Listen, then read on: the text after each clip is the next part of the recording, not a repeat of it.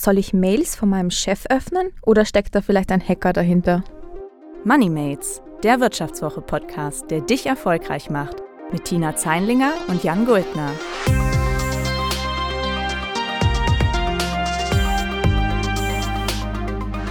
Herzlich willkommen zu MoneyMates. Mein Name ist Jan Guldner. Und ich bin Tina Zeinlinger. Sag mal, Tina, weißt du noch, wie das war, als du die erste Mail vom Chefredakteur bekommen hast? Hm, also, warte mal, ich, ja, wenn ich so nachdenke, ich glaube, das war tatsächlich ganz lustig. Da kam eine, eine Mail an und die ganze Mail befand sich sozusagen im Betreff. also schon so ein bisschen verdächtig schimmernd. Hast du denn daran gezweifelt, dass das wirklich irgendwie eine echte Nachricht ist oder Spam? Nein, also das jetzt nicht unbedingt. Ich meine, es schaut natürlich ein bisschen komisch aus, wenn da so eine ganz lange Betreffzeile dann irgendwie im Postfach aufpoppt, aber daran gezweifelt, dass die unecht ist, habe ich nicht wirklich. Ja, das geht mir tatsächlich auch so, wenn da so kryptische Botschaften vom Chef kommen. Eine direkte Nachricht vom Vorgesetzten hinterfragt man ja im Zweifel erstmal nicht so richtig. Eben besonders, wenn man vielleicht gerade neu in der Firma ist. Dann klickt man vielleicht auch mal auf einen Link äh, oder antwortet mit irgendwelchen Infos, die vielleicht sogar sensibel sind, ohne groß nachzudenken. Nur, was dann vielleicht gefährlich werden könnte, wenn er gar nicht wirklich dein Vorgesetzter, deine Vorgesetzte schreibt, sondern vielleicht ein Hacker.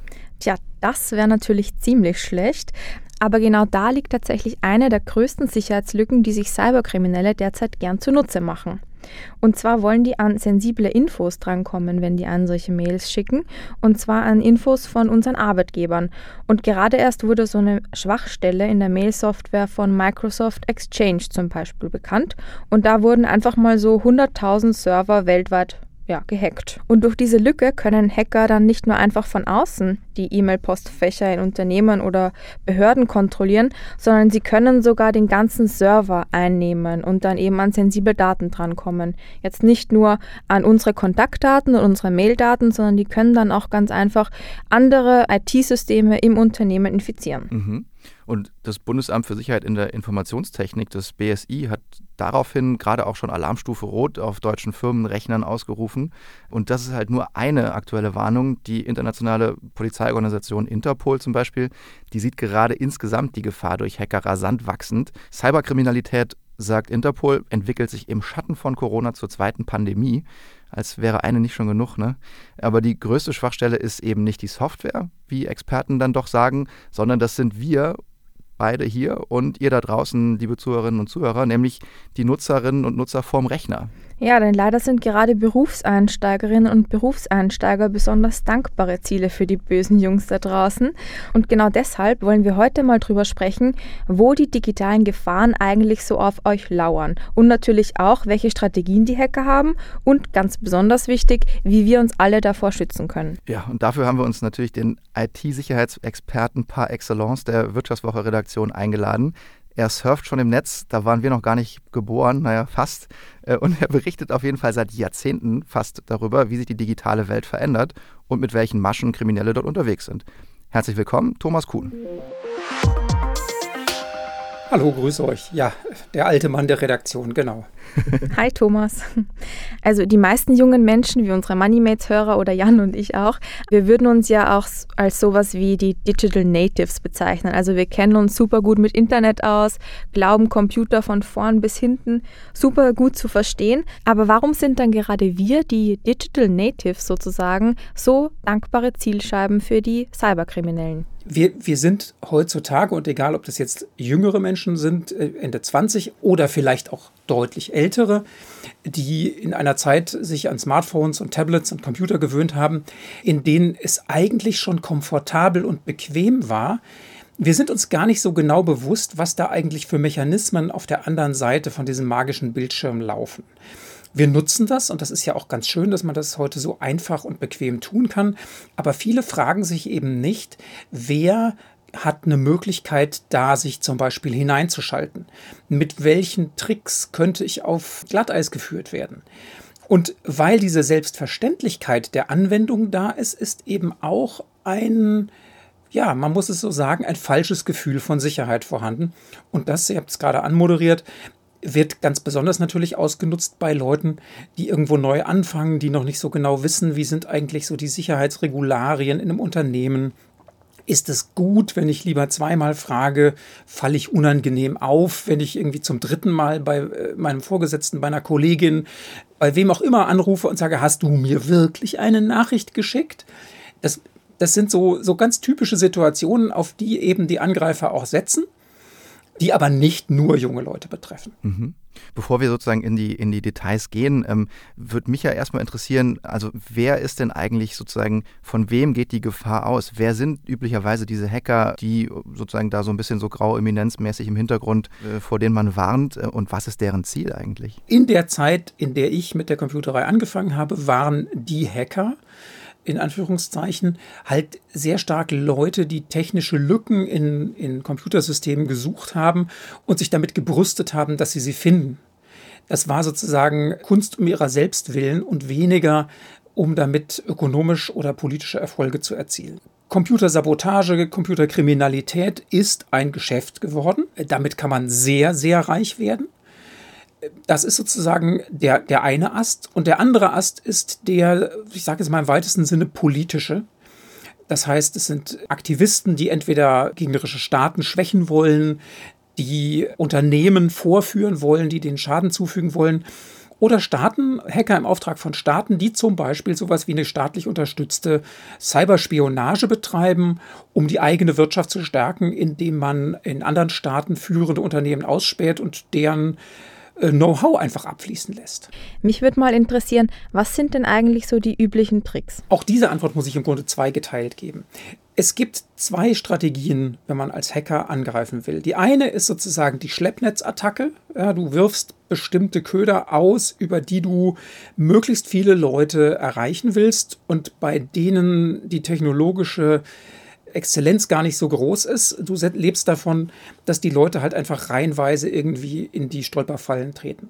Und am anderen Ende sind die Attacken, wo es wirklich um ganz spezielle Ziele geht, wo man es schaffen möchte, zum Beispiel aufs Handy der Bundeskanzlerin zu kommen oder den Bundestag auszuforschen oder die Datenbank mit den Konstruktionsplänen von irgendwelchen Hightech-Geräten auszuspähen. Und im einen Falle schmeißt du quasi so einen Simpelköder aus, der heißt, hier ist die neue Übersicht der Corona-Schutzmaßnahmen der WHO, klicke auf dieses Dokument und du kannst sie lesen. Und in diesem Dokument ist dann zum Beispiel ein kleines Programm versteckt, das deinen Rechner für spätere größere Attacken aufsperrt, eine Hintertüre einfügt. Darauf klickt nicht jeder und darauf klicken zum Beispiel auch sensibilisierte Leute, in gesicherten Umgebungen eher nicht. In dem Fall geht es dann eher darum, selbst die Person genau auszuspähen, zu verstehen, was ist deren Job, mit wem kommunizieren die, worüber kommunizieren die. Und dann werden Cyberattacken gefahren, die wirklich auf dieses eine Ziel genau optimiert sind. Man nennt das beispielsweise Spare Phishing, also mit einem Speer das Ziel zu attackieren. Die sind wesentlich aufwendiger, die sind wesentlich teurer und die finden beide aus ganz unterschiedlichen Gründen statt. Du, du, sprachst gerade an, es gibt sehr breite und sehr spezifische Attacken. Wenn ich jetzt Berufseinsteiger bin, dann bin ich ja wahrscheinlich eher Ziel von einer sehr breiten Attacke. Also kein Hacker wird ja jetzt sagen, oder oh, ist jetzt irgendwie der 23-jährige Berufseinsteiger, den nehmen wir uns mal richtig ins Visier, oder? Ja, so ist es. Also die, das Risiko einer Spearphishing-Attacke zum Opfer zu fallen, ist für den 0815 Menschen sicherlich eher gering. Wobei man das mit dem 0815 Menschen nicht, nicht zu pauschal sehen darf.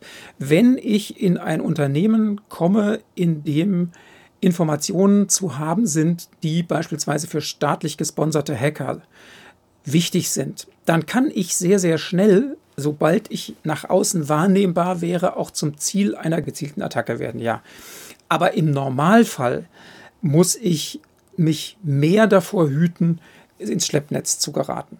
Interessanterweise sind aber die Schutzmaßnahmen gegen beide Attacken nahezu die gleichen. Apropos Schutzmaßnahmen, also du hast jetzt schon ein paar sehr ausgeklügelte Techniken genannt, wie sich Hacker Zugriff auf Computer verschaffen können. Aber wo würdest du sagen, lauern denn die größten Gefahren? Also wo sind diese Einfallstore? Man hört da ja irgendwie alle möglichen Sachen, also angefangen vom E-Mail-Postfach oder irgendeine Datei im Browser, die auf einmal aufpoppt oder vielleicht sogar auf dem Handy oder am, am Festnetztelefon oder USB-Sticks. Davor wird ja auch immer gewarnt, dass man die ja an keine ähm, Computer im Unternehmen anschließen soll. Wo würdest du sagen, lauern da so für mich die größten Gefahren? Die für dich größten Gefahren sind immer die, in denen du dazu verleitet werden sollst, irgendwas zu tun. Du hast gerade schon angesprochen, der USB-Stick, der so verlockend auf der Straße rumliegt und keine Ahnung 265 Gigabyte Speicher äh, verspricht, den nimmt man gerne mal mit, schließt ihn an seinen Rechner an und äh, wenn man Pech hat, ist der verseucht und schon beim Einstecken des Sticks in den Rechner wird Schadsoftware überspielt. Das ist ganz typisches Problem auf diese Art und Weise sind wahrscheinlich auch die staatlichen Hacker in die iranischen Atomforschungsanlagen eingedrungen. Nicht minder relevant ist immer der vorschnelle Klick, der vorschnelle Tipp auf irgendeinen Dateianhang oder einen Link, ein Link in einem Messenger, in WhatsApp, in Instagram, in wem auch immer, einen Link in einer E-Mail, der sogar glaubwürdig aussehen kann, in Wirklichkeit aber auf irgendein ein Schadprogramm verweist. Da kann ich auch gleich noch was dazu sagen. Eigentlich ist das immer, und deshalb sagen die, die Sicherheitsforscher auch, die größte Gefahr, ihr habt es gerade anmoderiert, ist der Mensch vor dem Rechner. Es ist eigentlich ziemlich genau der Zeigefinger an der Maus. Wenn man den los würde, würden schon eine ganze Menge an äh, Cyberattacken tatsächlich ins Leere laufen. Menschen, die ohne nachzudenken schnell klicken und deshalb ist dir der gute Glaube, die Arglosigkeit äh, und im Zweifel auch die Unsicherheit, lieber nicht zu fragen, sind die wichtigsten Komplizen der Cyberhacker. So ein Einfallstor, was du jetzt noch nicht genannt hast, was mir aber noch so in den Kopf kommt, ist diese nette Kamera, die so viele Laptops vorne am Bildschirm sozusagen dran haben. Also ich kenne das noch aus der Uni, da hatten wirklich sehr, sehr viele Studenten das immer ganz stylisch mit so einem gelben Zettelchen abge klebt. Und der Hintergrundgedanke bei dem Ganzen ist irgendwie, dass man Angst hat, da vielleicht gefilmt werden zu können von dieser Kamera vorne. Und gerade im Homeoffice jetzt braucht man die ja ziemlich oft, diese Kamera da vorne. Ich frage mich irgendwo, muss ich die wirklich abkleben? Also geht von dieser Kamera wirklich eine Gefahr aus, dass die irgendwie so die Umgebung filmt oder vielleicht eine EC-Karte, die da am Tisch liegt? Was sagst du dazu, Thomas? Es ist eine Gefahr, es ist insbesondere dann eine Gefahr, wenn man ins Visier der gezielten Attacken gerät. Natürlich scannen, also das gibt es automatisiert, äh, scannen Hackerprogramme kontinuierlich das Internet. Sie, sie scannen alle verfügbar erreichbaren, man nennt es Ports von Computern, mit denen sie zum Internet geöffnet sind. Und es gibt durchaus eine ganze Menge Webcams oder auch Überwachungskameras zu Hause, die schlecht abgesichert sind und die automatisch ausgespäht werden. Ich habe das selber schon mal mit Hilfe spezialisierter Suchprogramme ausprobiert und habe tatsächlich für eine Geschichte, die ich geschrieben habe, in deutsche Kinderzimmer, in Wohnzimmer, in Gärten, in Garagen, in Küchen hineinschauen können. Also das ist ein Risiko. Es ist in dem Fall nicht so sehr das Risiko bei der Webcam im Computer, aber gerade so bei vernetzten Kameras, die man sich irgendwo hinstellt, wenn man da Billigkram kauft und den nicht gut absichert oder auch mitunter gar nicht absichern kann, dann ist man im Zweifel in der Dauer-Live-Übertragung ins Internet. Am Rechner selber ist es nicht ganz so leicht, aber auch da ist es durchaus so, dass wenn man sich eine Schadsoftware auf den Rechner äh, eingefangen hat, dass auch diese Schadsoftware zum Beispiel versuchen kann, Zugriff auf die Webcam zu bekommen und dann Fotos zu machen. Ich fand es jetzt ganz interessant. Es waren jetzt viele Kanäle beschrieben, über die die Hacker dann sozusagen auf die Rechner eindringen können. Was vielleicht für uns jetzt auch noch wichtig wäre zu klären, was sind denn im schlimmsten Fall dann die Folgen? Du sprachst es schon ein bisschen an. Also es können vielleicht kompromittierende Bilder raus gelangen und man kann vielleicht erpressbar werden, könnten vielleicht auch irgendwie Betriebsgeheimnisse rauskommen. Was wäre sozusagen der Worst Case für die Firma und in dem Fall auch, wenn ich daran, also in gewisser Weise ja mit Schuld bin, was ist dann die Konsequenz für mich? Also kann ich dann irgendwie rausfliegen, weil, mein, weil ich mich habe hacken lassen? Es sind tatsächlich ganz unterschiedliche Bedrohungen, denen ich da ausgesetzt bin. Fangen wir mal mit dem persönlichen Leben an. Wir alle haben Smartphones nicht nur, weil wir damit telefonieren wollen, sondern ganz viele wollen damit ganz viele Dinge machen. Zum Beispiel unsere Konten managen. bezahlen. Wir haben Bezahldienste darauf. Wenn es gelingt, in mein Smartphone ein Schadprogramm einzuschleusen, was meine Eingaben protokolliert, dann könnte es diesen Hackern ganz leicht gelingen, beispielsweise mein Konto zu übernehmen. Oder wenn es nicht mein Bankkonto ist, so doch mein Kundenkonto bei einem großen Onlinehändler oder mein E-Mail-Konto. Wenn diese Daten in fremde Hände geraten, lassen sich ganz viele andere Konten damit hacken, weil ich nämlich üblicherweise ja beim Anlegen eines Kontos eine E-Mail-Adresse hinterlege, über die ich mein Konto zurückgewinnen kann, falls es mal gehackt worden ist. Wenn jetzt also Hacker den Zugriff zu meinem E-Mail-Konto bekommen, teilen Sie einfach beim Anmelden bei beliebigen anderen Online-Services mit, dass Sie äh, das Passwort vergessen haben, bekommen also in mein E-Mail-Konto ein neues Passwort geschickt. Das liest der Hacker mit, gibt die Daten auf der Webseite ein und übernimmt anschließend, indem er seine eigenen Zugangsdaten dort hinterlegt und seine eigene E-Mail-Adresse, übernimmt meine Identität. Und mit dieser Identität kann man dann viel einkaufen gehen, tausend tolle Bestellungen machen. Man könnte diese Identität nutzen, um anderen Leuten wiederum Schadsoftware zu schicken, die davon ausgehen, dass die Nachricht ja von mir ist und weil sie mir vertrauen, dann umso leichter auf neue Schadsoftware klicken, die da drin enthalten ist. Also es ist so ein Lawinenprozess. Das ist das eine. Das andere ist, was passiert im Unternehmen. Und das ist das, was ganz, ganz, ganz, ganz, ganz häufig passiert, zigtausendmal jeden Tag, dass Menschen eben auf ihre Bürorechner Zugriff gewähren, weil die Schutzsoftware dort nicht installiert ist, weil dort nicht die aktuellen Sicherheitspatches von, von Bürosoftware enthalten sind und weil sie damit mit dem Klick auf einen Link oder mit der Bestätigung, ja, ich möchte, dass irgendein Update, ein vermeintliches Update installiert wird, eben kein Update bekommen, sondern die Schadsoftware. Und das kann dann dazu führen, das ist sicherlich, und das ist, das ist, man kann es das Worst Case nennen, und das passiert auch ständig, dass das zum Einspielen von Erpressungssoftware führt, die die gesamten IT-Systeme eines Unternehmens verschlüsselt und damit den gesamten Betrieb der Firma lahmlegt. Kundendaten sind verschlüsselt, Steuerdaten sind verschlüsselt, Konstruktionsdaten sind verschlüsselt, die Rechner fahren gar nicht mehr hoch und solche Zustände gibt es überall. Was das dann für mich arbeitsrechtlich bedeutet, das kann ich ehrlich gesagt nicht sagen. Grundsätzlich aber ist es so, dass wenn man mir keinen Vorsatz unterstellen kann, ich nicht davon ausgehe, dass das tatsächlich eine akute Sanktion auslöst. Das ist ja schon mal beruhigend. Ja, das ist schon mal gut zu wissen. Vor allem, weil diese Hacker ja wirklich auch da gefinkelt an die Sache rangehen können. Ne?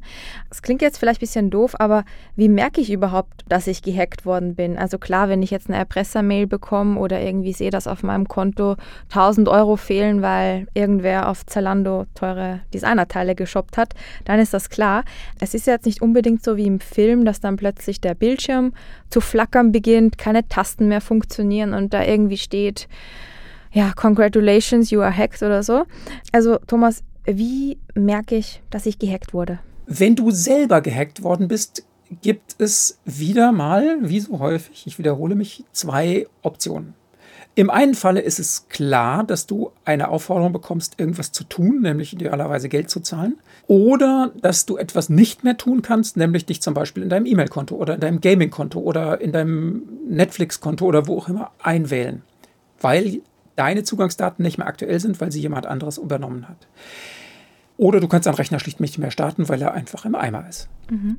Dazu habe ich sogar noch eine kleine Rückfrage. Mir fällt gerade ein, es gibt so, so Websites, wo man ähm, feststellen lassen kann, ob man gehackt wurde. Kennst du die auch, Thomas? Also sind die irgendwie glaubwürdig?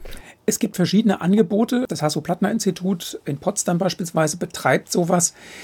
Da geht es aber weniger darum, zu testen, ob dein Rechner gehackt ist, sondern ob deine Nutzerdaten aus irgendwo schon mal in äh, wiedergefundenen Hacker-Datenbanken aufgetaucht sind. Es ist aber sehr, sehr nützlich. Du gibst dort die E-Mail-Adressen ein, mit denen du dich irgendwo angemeldet hast und bekommst dann zurückgespielt, hat die irgendein Hacker schon mal benutzt, tauchen die in den, den Adresslisten auf, die eben im Dark Web, also in der dunklen Seite des Internets gehandelt werden und mit denen dann eben Angriffe auf Nutzerkonten stattfinden. Und spätestens dann, wenn diese E-Mail-Adresse da auftaucht, solltest du die zugehörigen Passworte auch ändern. Okay, ist schon mal gut zu wissen. Also ich denke, die E-Mail-Adresse dazu liefert uns Thomas dann bestimmt auch noch im Nachgang. Dann können wir euch die auch in den Show Notes verlinken. Angenommen, es ist trotzdem einfach passiert. Also ich war scheinbar nicht paranoid genug, habe nicht alles ähm, logisch genug durchdacht und hinterfragt oder habe mich dann irgendwie doch nicht getraut nachzufragen, hey, hast du mir diese E-Mail geschickt? Was mache ich dann? Also gibt es da irgendwie einen Notruf, sowas wie eine Cyberrettung oder so, die man anrufen kann? Ähm, ja, was, was würdest du mir raten, wenn ich gehackt wurde? Wenn, fangen wir mal einen Schritt weiter vorne an. Wenn du das Gefühl hast, du bist gehackt worden, oder du erfährst, dass gerade eine falsche Nachricht im E-Mail-System des Hauses zirkuliert. Oder du bist einer breiteren Attacke, von der du kurze Zeit später hörst, zum Opfer gefallen, dann ist die aller, aller, aller, allererste Maßnahme, dafür zu sorgen, dass dein Rechner vom Netz kommt. Also abschalten. Netzstecker, also nicht nur den Netzstecker, sondern auch den Netzwerkstecker ziehen. WLAN abschalten. Am besten den Computer komplett stilllegen. Denn natürlich beginnt auch eine Cyberattacke nicht damit, dass schlagartig ein ganzes Computernetzwerk, eine ganze Firma verseucht ist, sondern dieser Schadcode verbreitet sich etappenweise. Und je früher ich diesen Prozess unterbinde, desto größer ist die Wahrscheinlichkeit, dass der Schaden nicht allzu groß wird. Wenn du feststellst, dass, dein, dass du dein, deine Kontozugangsdaten irgendwo eingegeben hast, wo sich im Nachhinein irgendwie herausstellt, dass sich die Seite doch nicht so verhält, wie man es eigentlich glauben würde, weil du auf eine kopierte, gefakte Seite geraten bist, dann versuch so schnell du kannst, auf das Konto draufzukommen, bei dem du dich eben noch vermeintlich, aber nicht tatsächlich angemeldet hast und ändere deine Zugangsdaten, bevor es die Hacker tun. Das sind so die, die ersten Überlebensmaßnahmen. Und ansonsten gilt natürlich auch, wenn, wenn du da nicht mehr auf das Konto kommst, dass du dann den Betreiber des Dienstes informierst und sagst, hallo, ich bin mit dem und dem Account gehackt worden, legt den still, du rufst die Bank an und sagst, hallo, ich habe meine Zugangsdaten eingegeben, sperrt bitte den Online-Zugriff auf mein Konto.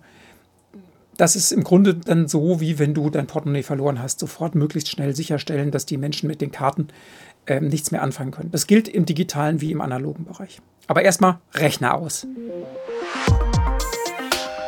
Okay, also ich glaube, wenn man das jetzt so, unser Gespräch mal ein bisschen zusammenfassen wollte, könnte man sagen, das schwächste Glied in der IT-Sicherheit ist eben nicht der Rechner oder das WLAN, es sind wir selbst und vor allem, äh, wenn ich das richtig verstanden habe, unser Mausfinger. Den können wir leider nicht abhacken. Was wir aber tun können, ist paranoid bleiben, wenn ich Thomas richtig verstanden habe.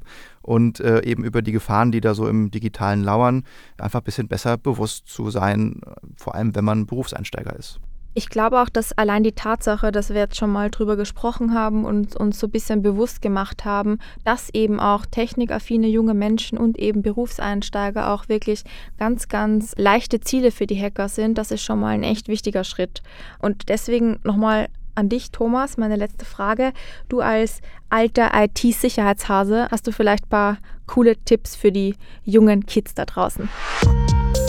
Es gibt ein paar grundsätzliche Dinge. Die erste ist, auch wenn das fast klingt wie so ein Werbespot für die entsprechenden Softwarehersteller, seid nie ohne Schutzsoftware unterwegs im Netz.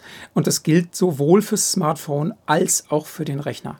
Also eine Firewall, ein Virenschutz gehört auf jedes Endgerät. Die gibt es zum Teil auch kostenlos. Es gibt immer wieder Tests. Ich werde euch nachher noch einen Link geben, den ihr unten verknüpfen könnt. Das ist das eine. Das zweite ist ein sehr guter Trick, um festzustellen, ob man aufs Glatteis geführt werden soll. Und zwar ist, habe ich ja erzählt, dass viele dieser Attacken etwas damit zu tun haben, dass falsche Identitäten vorgespiegelt werden.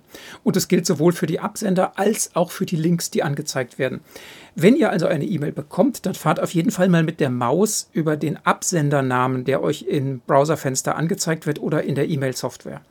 Dann wird bei vielen Programmen nämlich nicht angezeigt, wie der Mensch sich nennt, sondern von welcher E-Mail-Adresse tatsächlich die E-Mail stammt. Und wenn Name und tatsächliche Adresse nicht übereinstimmen, geht auf jeden Fall davon aus, dass ihr betrogen werden sollt. Das gleiche lässt sich mit Links in diesen Dokumenten machen.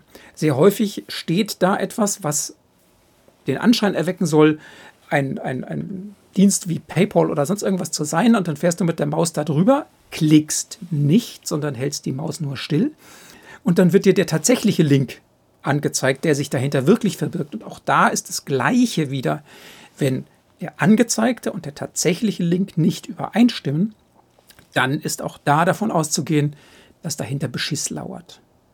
Und ansonsten äh, gilt es eben tatsächlich im Zweifel lieber einmal mehr fragen, egal ob auf der privaten E-Mail oder in der Büro-E-Mail.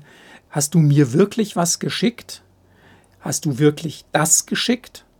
Und wenn nicht auf beides Ja kommt, dann geht davon aus, dass sie aufs Glatteis geführt werden sollte. Super, vielen Dank, Thomas Kuhn aus der Wirtschaftswoche-Redaktion, unser IT-Sicherheitsexperte, der uns heute mal erklärt hat, wie ihr als Berufseinsteiger nicht die IT eures Arbeitgebers gefährdet. Und wenn ihr schon mal sensible Daten an Hacker weitergegeben habt oder vielleicht ja sogar fremde USB-Sticks in der Firma verteilt habt, dann schickt uns gerne E-Mails, aber natürlich bitte nicht mit gehackten E-Mail-Konten, sondern wirklich von eurer E-Mail-Adresse oder sendet uns eine WhatsApp auf den üblichen Kanälen. Ihr kennt die Kontaktdetails, ihr findet sie aber auch nochmal bei uns in den Show Notes. Ja, und wir sagen vielen Dank an Thomas, vielen Dank an euch fürs Zuhören und bis zum nächsten Mal. Bis dann, Servus, Pfirti und Baba.